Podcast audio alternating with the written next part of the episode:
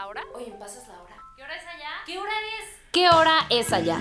Un podcast donde la única diferencia es la diferencia de horario. Porque estamos más conectados de lo que creemos, ofrecemos este espacio para los curiosos por la cultura, la vida diaria y la diversidad en cualquier parte del mundo. Soy Mirella, una emprendedora mexicana de Guadalajara, y junto a Marco, un financiero mexicano viviendo en España, queremos invitarlos a tomar una taza de café o una copita de vino mientras compartimos momentos con personalidades únicas que tienen algo que contar.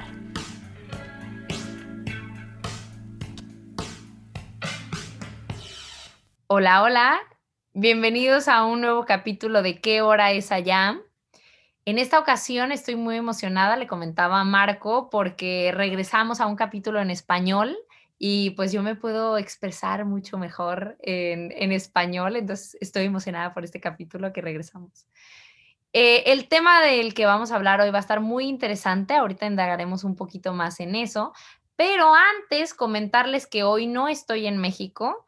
En esta ocasión eh, me invitaron a venir a Galveston, estoy a una hora de Houston, y aproveché para finalmente ponerme la vacuna que andaba en negación, pero pues ya se tomó la decisión y pues aquí andamos. Eh, es la 1.18 hora de Galveston y yo estoy tomándome un vasito de agua.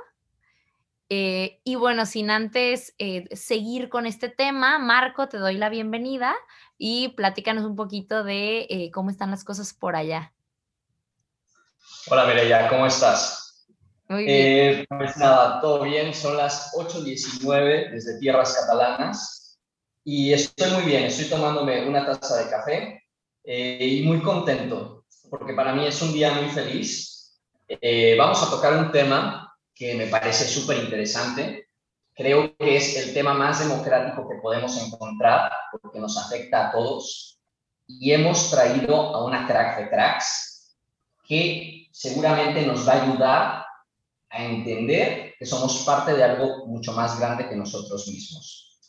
Su nombre es Dalia Mendoza, tiene 27 años, nació en Guadalajara, Jalisco, es licenciada en Relaciones Internacionales por el TEC de Monterrey y máster en Estrategias y Tecnologías para el Desarrollo Sostenible.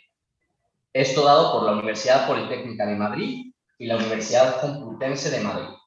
Dalia bienvenida. ¿Qué hora es allá?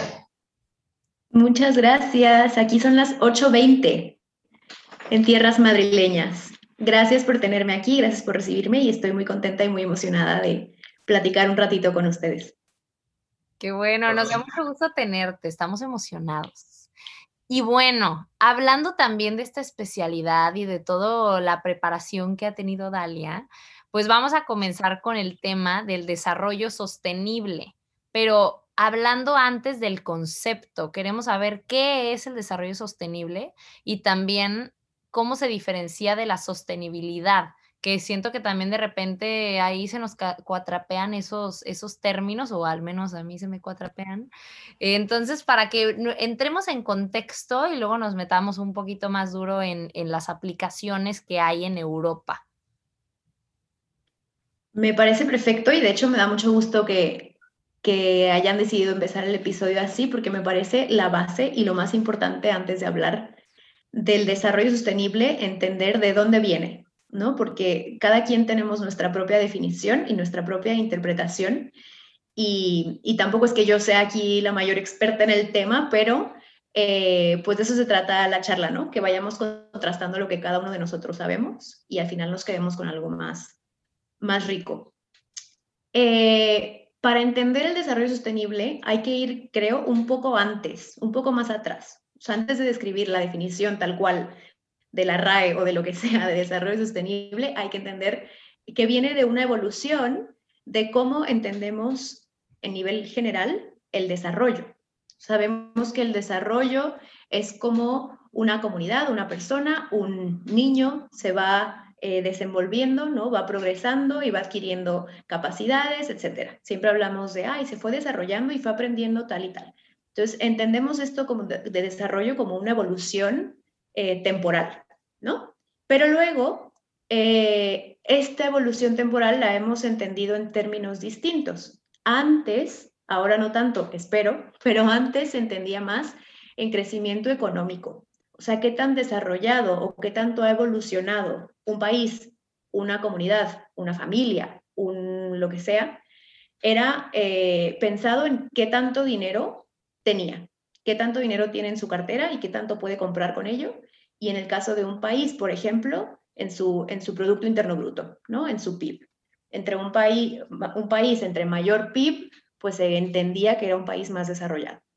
Pero claro, eso viene como resultado de los procesos de, industrialización. Y a raíz de que Europa se empieza a ser industrial y luego Estados Unidos empieza a ser industrial y luego así va bajando la cortina como al sur eh, geográfico, ¿no? De la industrialización, pues nos damos cuenta que esa industrialización que sí trae crecimiento económico y que sí hace a algunos más ricos, no nos hace a todos igual de ricos y entonces que esa industrialización va dejando eh, pues rastros de desigualdad, de pobreza, de problemas de salud y por supuesto que poco a poco nos fuimos y nos hemos ido eh, pues cargando el planeta, ¿no?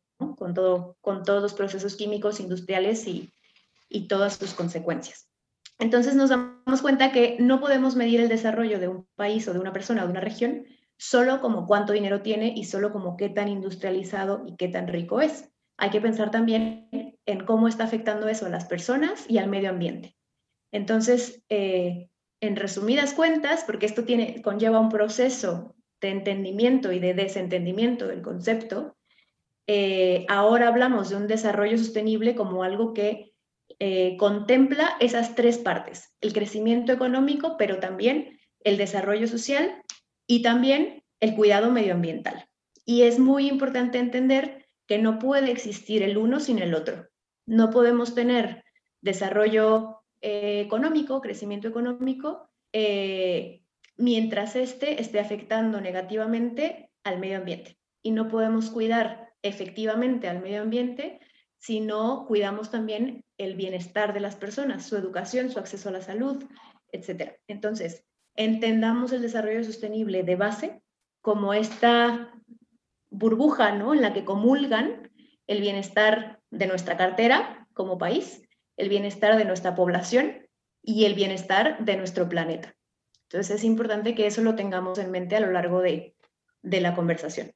Ok, perfecto. Claro que sí, tienes, tienes, toda la razón y creo que existen muchas eh, eh, muchos problemas para entender este tema que se ha vuelto tan popular, que se ha vuelto tan del dominio público, que todo el mundo lo tenemos de alguna manera en boga, pero que poco se entiende, ¿no? Y poco está em, realmente concebido como parte de nuestro ADN en nuestras decisiones de todos los días. Y por eso mismo me gustaría preguntarte, ¿qué tanto estamos cagándola? ¿Qué tanto eh, hemos llevado este proceso de industrialización y de hacernos eh, tan dependientes de tantos productos y de tantos servicios que puede que lleguemos a un punto de no retorno muy pronto. Yo creo, efectivamente, mm, la estamos cagando. Algo hicimos mal para llegar a donde estamos ahora. Sin embargo, creo que no estamos todavía aunque estemos probablemente en el borde, de ese punto de no retorno. Creo que todavía hay cosas que se pueden hacer, creo que hay cosas que se están haciendo, eh, mientras, y me gustaría reafirmar lo anterior, entendamos que necesitamos cuidar los tres pilares.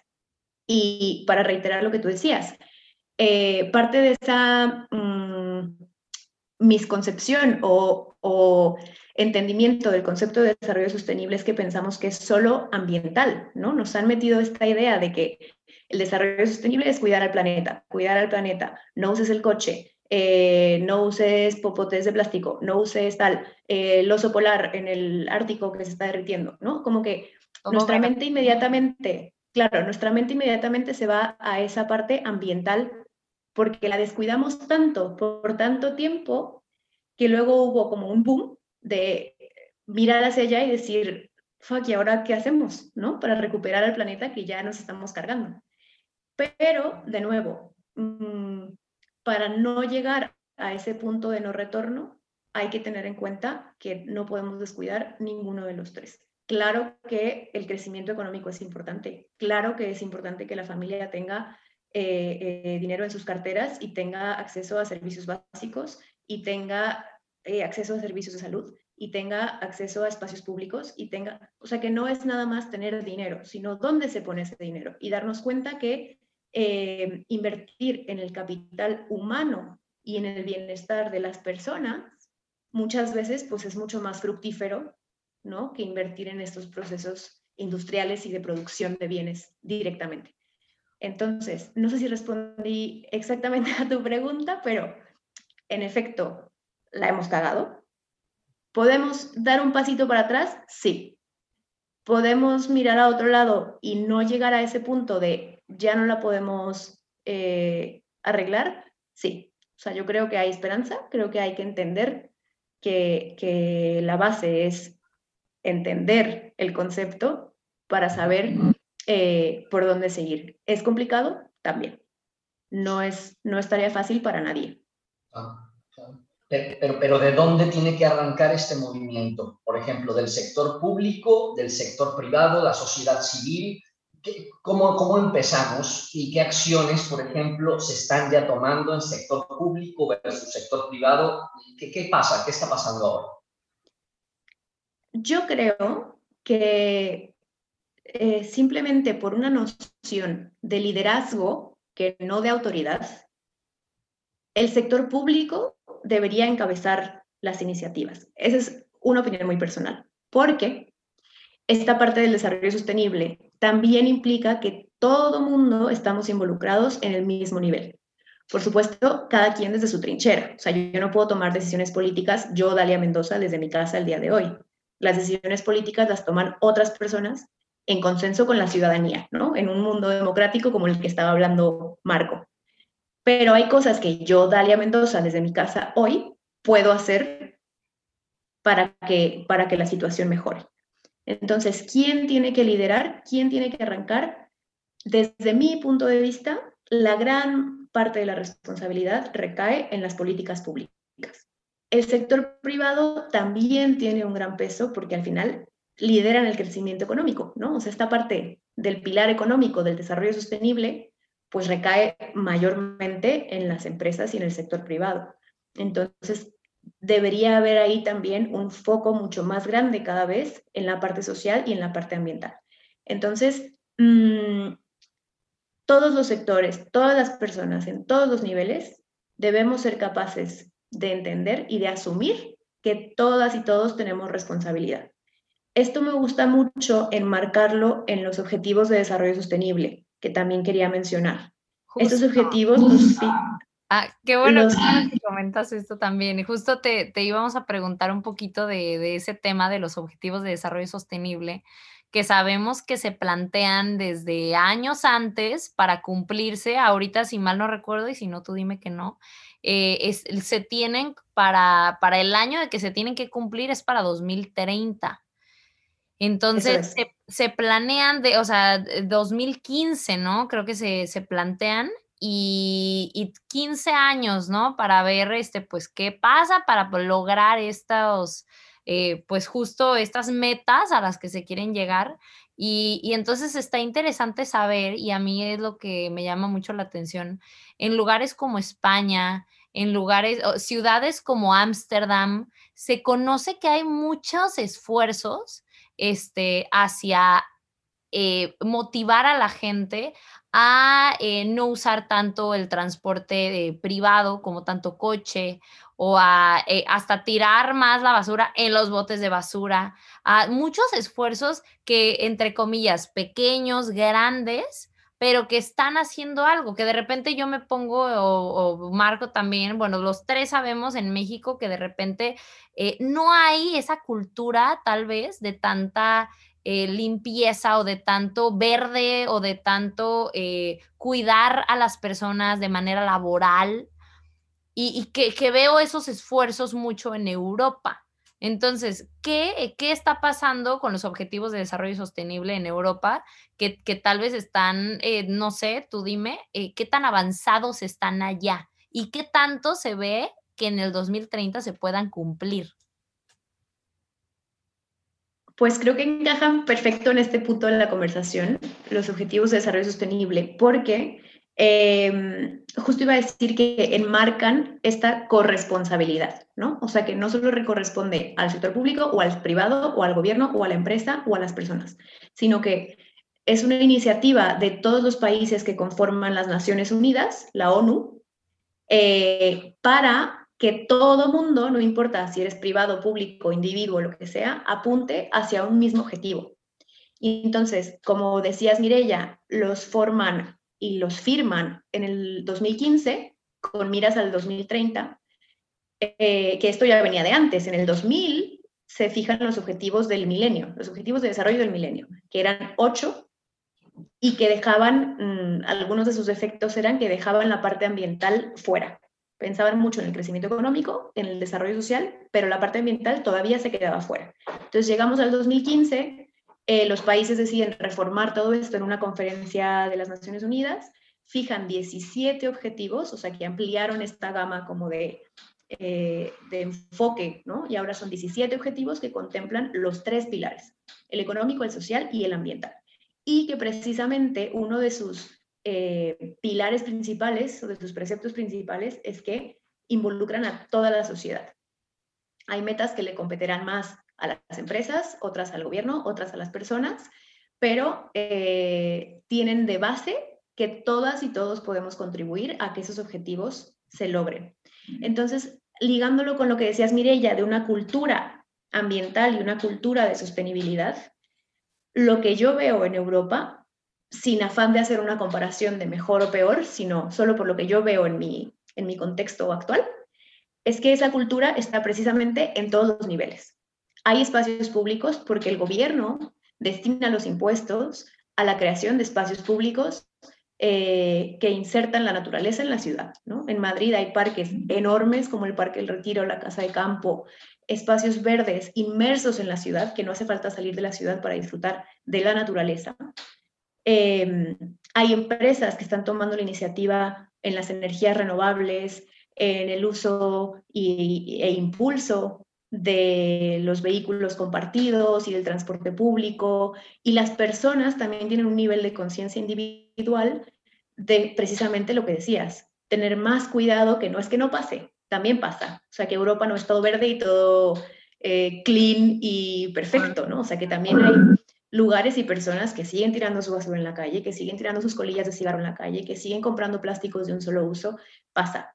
Pero a nivel general, la conciencia es mucho mayor. La bolsa de plástico en el súper, em, el uso del transporte público, que es una de las cosas que a mí más me impacta en general en Europa, el uso de la bicicleta, que mm. eso también tiene que ver con que quizás en México no hay la infraestructura necesaria para que la gente pueda optar por el transporte público y la bicicleta en lugar del coche. O sea que ahí vemos otra vez la corresponsabilidad, ¿no? Y cómo una parte no puede existir si la otra no funciona de cierta forma. Entonces, los ODS, volviendo un poco, enmarcan los tres pilares y, e involucran a, todos los sectores, intentando crear esta conciencia en todos los niveles. ¿no? Yo como Dalia Mendoza, mi familia y luego mi comunidad y luego mi ciudad y luego las empresas a las que les consumo y luego eh, pues mis políticos y políticas a un nivel más, más elevado. ¿Qué, Por ahí va el asunto. ¿Qué nos podrías decir ahorita, o sea, recientemente, qué, ha sido algún esfuerzo que haya hecho España o algún lugar europeo este, que busque resolver uno de estos objetivos? O sea, un, un esfuerzo, una actividad o algo que, que, que, haya sido reciente que se haga para resolver esto. Mm, pues mira, algunas de las que se me ocurren por, por mi trabajo del día a día, hay un pacto a nivel europeo, y ahora hablamos si quieres algún caso a nivel España. A nivel europeo hay un acuerdo que se llama el Pacto Verde Europeo, ah, que tiene el objetivo de que en el 2050, ojo que ya no hablamos del 2030, porque como que ya vimos que ya se nos está pasando ¿no? el tiempo, e incluso ya hay quienes plantean que los ODS efectivamente al 2030 no vamos a llegar y habrá unos nuevos objetivos con un nuevo límite temporal. Entonces, ya este Pacto Verde Europeo plantea extender el plazo al 2050. Y para el 2050, alcanzar lo que le llaman la neutralidad climática. ¿Qué quiere decir? Que no quiere decir que no contaminemos, sino que lo que contaminamos lo compensemos. Entonces, las empresas siguen contaminando, las personas seguimos utilizando el coche, todo eso sigue pasando. En menor medida, por supuesto, esperamos, y de formas más renovables y más sostenibles, esperamos. Pero aún así, lo que se siga emitiendo y lo que se siga enviando al planeta y a la atmósfera se compensará con otras medidas. Por ejemplo, eh, pues insertaré en mis presupuestos públicos, en lo que yo contrate como gobierno, eh, voy a hacer presupuestos más verdes, ¿no? Entonces, sí voy a seguir adquiriendo flotas de vehículos para mi personal, pero van a ser vehículos híbridos. Y además, eh, fomentaré el uso de carpooling. Entonces, sí que lo enfocan en el medio ambiente y en políticas climáticas, pero insertan eh, políticas de formación o de educación para sus empleados y empleadas o campañas escolares para incentivar estas alternativas ambientales al medio ambiente. Entonces hacen una integración, como por resumir, de los tres pilares en un pacto enorme a nivel europeo em, que parece apuntar solo a lo ambiental, pero que luego en la, en la práctica pues integra políticas de todo, de todo tipo. Y en España, particularmente en este momento, hay un plan que se llama España Puede, que a mí me parece maravilloso porque aprovecha las consecuencias del COVID entonces, como que todos hicimos una pausa en el COVID para replantearnos todo, también a nivel individual. Eh, y entonces el gobierno de España aprovecha unos fondos europeos. Ojo que eso también es importante recalcar. La mayoría de cosas vienen de un contexto en el que hay un continente que está formado por muchos países que hacen todo juntos. No es un México que está haciendo todo por un lado o un Estados Unidos que está haciendo todo por un lado. Es un bloque de países que hacen todo juntos y que son países con mucho dinero y con mucha capacidad y con mucho potencial. Entonces, eh, por eso es que sus planes pueden tener mucha más amplitud y mucho más impacto. Eso también hay que tenerlo en mente. Entonces, hay unos fondos europeos de recuperación post-COVID que España aprovecha para hacer su plan España puede, con el que pretende llegar a los objetivos del Pacto Verde Europeo. Y entonces ahí se va todo como entrelazando y ya empiezan a tener esta noción en todos los niveles, europeo y nacional, y luego a nivel municipal dentro de España, de que hay que integrar las tres áreas para alcanzar todos los objetivos posibles. Ok, ok, bien. precisamente en la integración de estas tres áreas, a mí me gustaría que rápidamente dijéramos los 17 objetivos de desarrollo, ¿no? Para que la gente se los, para que la gente se los quede y sepa de qué estamos hablando, ¿no? Uno, fin de la pobreza o sea, directamente social, ¿no?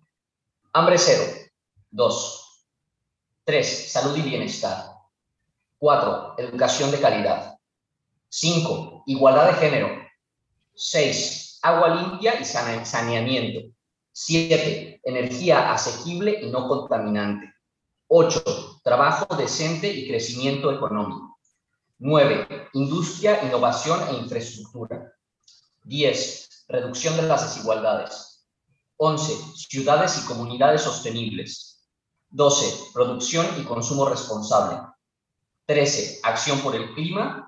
14. Vida submarina. 15. Vida de ecosistemas terrestres. 16. Paz, justicia e instituciones sólidas. Y por último, 17. Alianzas para lograr los objetivos. O sea que tenemos un menú, ¿no? Un menú de metas a cumplir que, como bien dijiste tú, parecería que tienden hacia lo verde y hacia la ayuda al medio ambiente, pero tienen una conciencia totalmente establecida en lo social, en lo económico y en que haya una integración total entre los factores. Completamente. Y además me encanta que los hayas mencionado, porque cada uno de estos objetivos tiene sus respectivas metas. O sea, son 17 objetivos y son 169 metas en total. Y si nos, si nos pusiéramos a ver las metas, que ya algunos las tenemos más o menos digeridas, y hay personas que ni siquiera saben que esto existe, y que también me parece otro punto a considerar.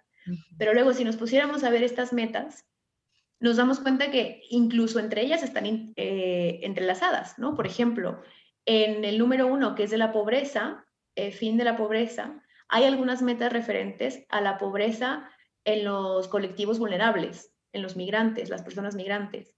En el 4, que es de educación, hay objetivos enfocados a niñas y niños. En el 11, em, que es de ciudades y comunidades sostenibles, hay algunos que se refieren a la construcción de edificios, otros que se refieren a los espacios públicos, otros que se refieren al transporte público, otros que se refieren a la seguridad en las calles, que se conecta con el 16 de paz, justicia e instituciones sólidas. Y el que ahora se está poniendo como el más importante de todos estos es el 17, que habla de alianzas y que dice precisamente todo lo que acabamos de decir, ¿no? Que ninguno de estos objetivos se puede alcanzar si no se trabaja en alianza y en colaboración, si no trabajan juntos sector público, sector privado y sociedad civil organizada para alcanzar esto. Totalmente, totalmente de acuerdo contigo. Creo que podríamos mudarnos ahora hacia una parte muchísimo más aplicada de todo lo que ya hablamos conceptualmente, ¿no? ¿Qué crees tú que está funcionando en estos días? ¿Qué estamos haciendo ya bien o vamos en camino de hacer bien? ¿Y qué representa una, utopía? Y es un poco una idea que tenemos todos en la cabeza, pero que es muy complicado que vayamos a alcanzar. Y que, y que es, es, también bien interesante que siento que dependiendo de dónde somos, vemos utópicas ya algunas ciudades. O sea, yo, y hablando ahí personalmente, cuando fui a Ámsterdam, cuando así, ves otra realidad que yo digo, ¿por qué no estamos viviendo?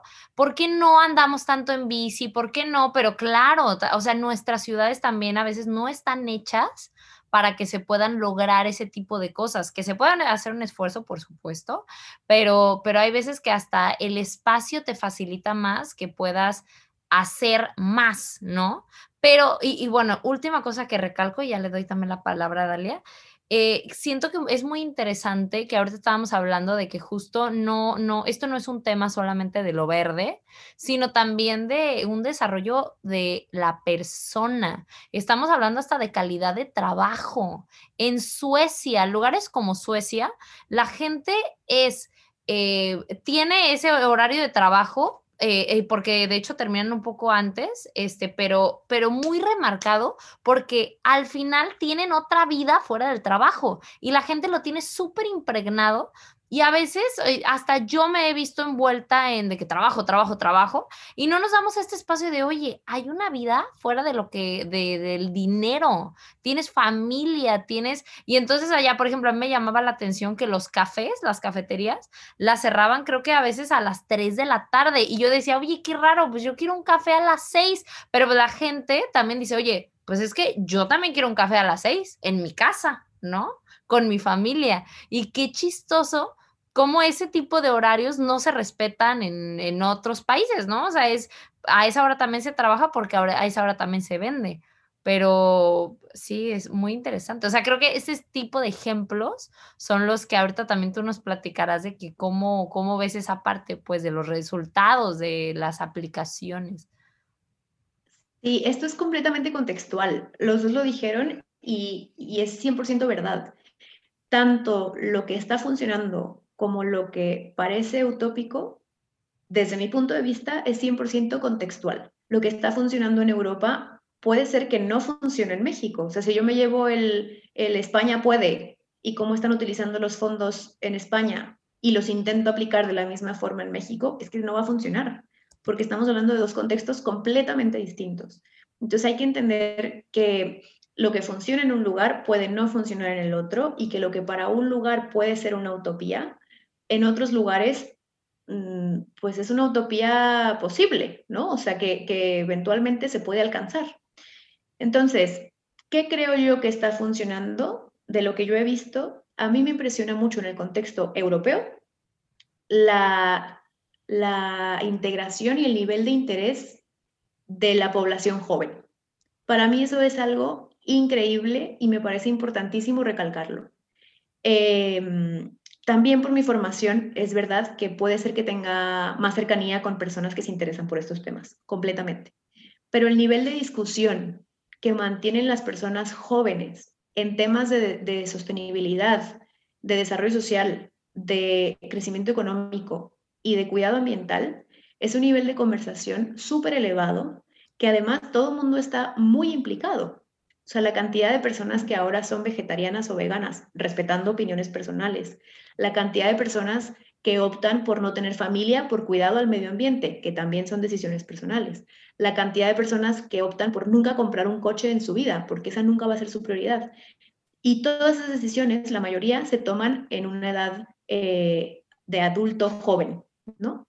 que es la edad, el rango de edad con el que yo tengo más cercanía en este momento y que a mí me impresiona muchísimo cómo se ha logrado involucrar a esa población joven desde la educación que viene de las familias y de las instituciones, eh, para que eventualmente estas personas jóvenes y las que vienen después de nosotras, pues tengan esa capacidad de transformar nuestro entorno, ¿no? Eso como algo que está funcionando. ¿Cómo se hace? ¿Cómo se logra? Por eso lo resumo en a través de la educación, porque puede ser que las políticas de educación que se implementan en Europa no funcionen en otros contextos. Entonces simplemente lo resumo en, está funcionando desde mi punto de vista el grado de implicación de la población joven en estos temas. Una utopía, eh, para mí, quizás muy de forma general, creer que todos y todas estaremos en el mismo nivel de desarrollo y crecimiento eventualmente. Sería lo ideal, por supuesto, o sea, que no distingamos entre países ricos, países pobres, personas ricas, personas pobres. Qué maravilla. Yo mm, lo sueño todos los días cuando me enfrento a las realidades de, los, de las ciudades que, con las que trabajo en mi, en mi trabajo actual. Pero mm, en términos muy realistas, al menos en el mediano, ni siquiera a largo plazo, yo me atrevería a pensar que eso se va a hacer realidad. Hay muchísimas cosas eh, sistémicas que hay que transformar. Como decías, Mirella, que nuestra ciudad no está lista para eso, pues no, porque ¿qué hay detrás de todo eso? Hay muchas cosas que hay que limpiar y que hay que solucionar antes de tener una ciudad lista como Ámsterdam para una infraestructura ciclista como la de Ámsterdam. Guadalajara, imposible. Es que puede haber ciclovías, claro, pero una en lugar de diez, porque las otras nueve, pues quién sabe para dónde se van, ¿no? Entonces, eh, pensar que todos los países, todas las personas estaremos eventualmente en el mismo nivel de riqueza o de desarrollo, para mí, hoy 29 de junio del 2021, yo no lo veo. Espero que, que, disminuya la desigualdad, por supuesto. Creo que puede disminuir la desigualdad, pero que todas y todos alcancemos el mismo nivel de desarrollo sostenible. Híjole, Está complicado. Quizás es el mensaje contrario, ¿no? Al que debería estar dando en esta plática, pero bueno. Es no, pero es la realidad, es la realidad. O sea, aquí es para que seamos honestos. Y, y por ejemplo, este, y, y ya cerrando estos temas, creo que no podemos dejar de hablar como de este concepto del greenwashing, este, de que todos queremos, o sea, empresas que todas quieren ser verdes y todo esto. Eh, ¿Qué está pasando con eso? Porque eh, sí se conoce, está casi de moda. O sea, e, está casi de moda decir que soy una empresa verde. Y, y a veces no es verdad, o a veces eh, hay como esta incoherencia entre que soy, soy verde y, o soy un país verde, pero también tengo empresas muy grandes dentro de mí que cero verdes y no sé, ¿no? O sea, ¿qué, qué opinas de, de esa parte? Completamente verdad y súper delicado y súper controversial. Un ejemplo así muy rápido, ahora que es la Eurocopa, eh, el encuentro este de fútbol, en toda la publicidad de la Eurocopa aparecen anuncios de una compañía de automóviles que su lema ahora es Way to Zero, ¿no? El camino a cero, cero emisiones. Y que hace unos años estuvo en un escandalazo eh, por su impacto negativo en el medio ambiente. Y entonces ahora, dos años después, compensamos este escandalazo con una campaña súper eco-friendly y súper, que te juro que cuando yo vi el anuncio dije, seguro están poniendo al CEO con un fondo de árboles verde. Me metí a Google, lo busqué y tal cual, la imagen de su campaña es su CEO con un fondo de árboles. Entonces, bueno, me parece perfecto si luego lo llevas a la realidad y lo aterrizas en acciones concretas. Si lo haces a modo greenwashing y a modo vender una imagen que no es 100% real, por supuesto estoy completamente en contra.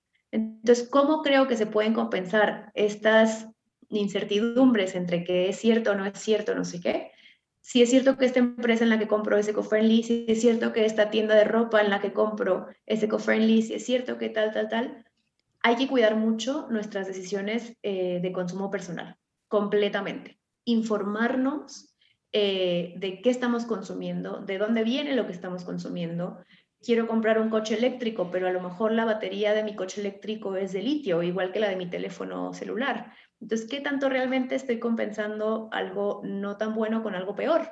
¿No? Pero luego si el ciclo de vida de esa batería es mucho más largo, pues bueno, a lo mejor sí me compensa.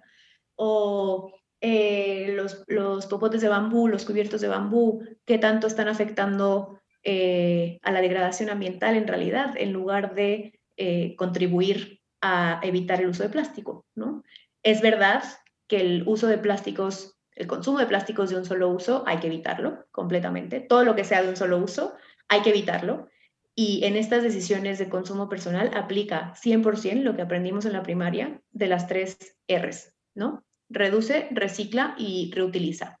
Hay que reducir nuestro consumo, hay que lo que ya consumimos de por sí, intentar reutilizarlo lo más posible y si no se puede reutilizar, entonces reciclarlo y ver qué otros usos eh, le podemos dar. Así creo que se puede combatir un poco eh, toda esta nube de lo que creemos que es verde, pero realmente no sabemos si es verde o no. Hay que investigar, hay que indagar en lo que cada una de nosotros, de nosotras, decide consumir. Eh, y si de eso es de lo que tenemos control, pues por ahí empezar, ¿no? Esa es la parte que, que nos toca. Dalia, y una última pregunta, una última pregunta. ¿Cuál es el, eh, la ciudad que, que tú ves como la que ha tenido más desarrollo sostenible o que lo ha estado logrando más? O mejor. Ya lo habíamos, ya lo habíamos dicho rápidamente, pero para mí Ámsterdam es muy top. Ok, perfecto. Viena lo está haciendo súper bien. España, Madrid lo está haciendo súper bien, con muchas cosas que mejorar, pero hay muchas cosas para las que Europa está usando a Madrid como referente.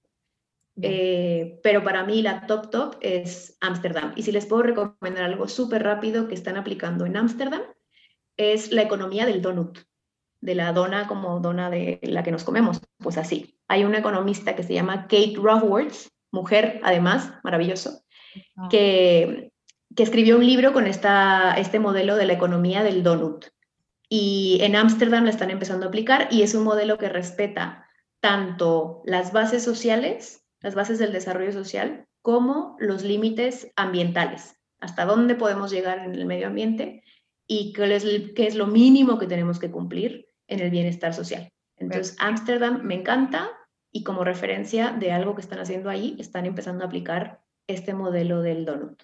Perfecto, muchísimas gracias. Por la, parte, por la parte social no podemos permitir que, que, el mundo se siga empobreciendo, no podemos permitir este enriquecimiento tan desbordado que se está dando, la sobreconcentración de dinero en ciertos bolsillos y el empobrecimiento general de otros. Eh, la igualdad de género, ¿no? esto también hay que cuidarlo muchísimo en las empresas. Ayer fue el Pride Day y creo que es súper importante que nos replantemos también este tema de realmente somos una empresa inclusiva, realmente estamos tomando las medidas que queremos para reducir las desigualdades. Todo esto creo que en conjunción nos puede llevar a tener, uno, un mundo muchísimo más en paz, con menos refugiados que se muevan y que vayan de un lugar a otro buscando mejores condiciones de vida. Dos, eh, mejores condiciones generales dentro de las poblaciones con las que convivimos todos los días. Y tres, pues que podamos seguir disfrutando de este mundo en el que vivimos y del cual somos enteramente responsables. ¿no? Querida Dalia, pues nada, muchísimas gracias por todo el conocimiento que nos dejas hoy.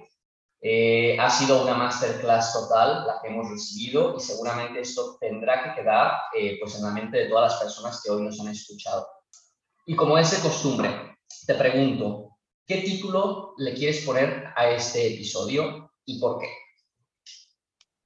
Primero, gracias a ustedes por invitarme. Lo pasé súper bien, lo disfruté mucho. Espero que, hayamos eh, repensado lo que ya pensábamos.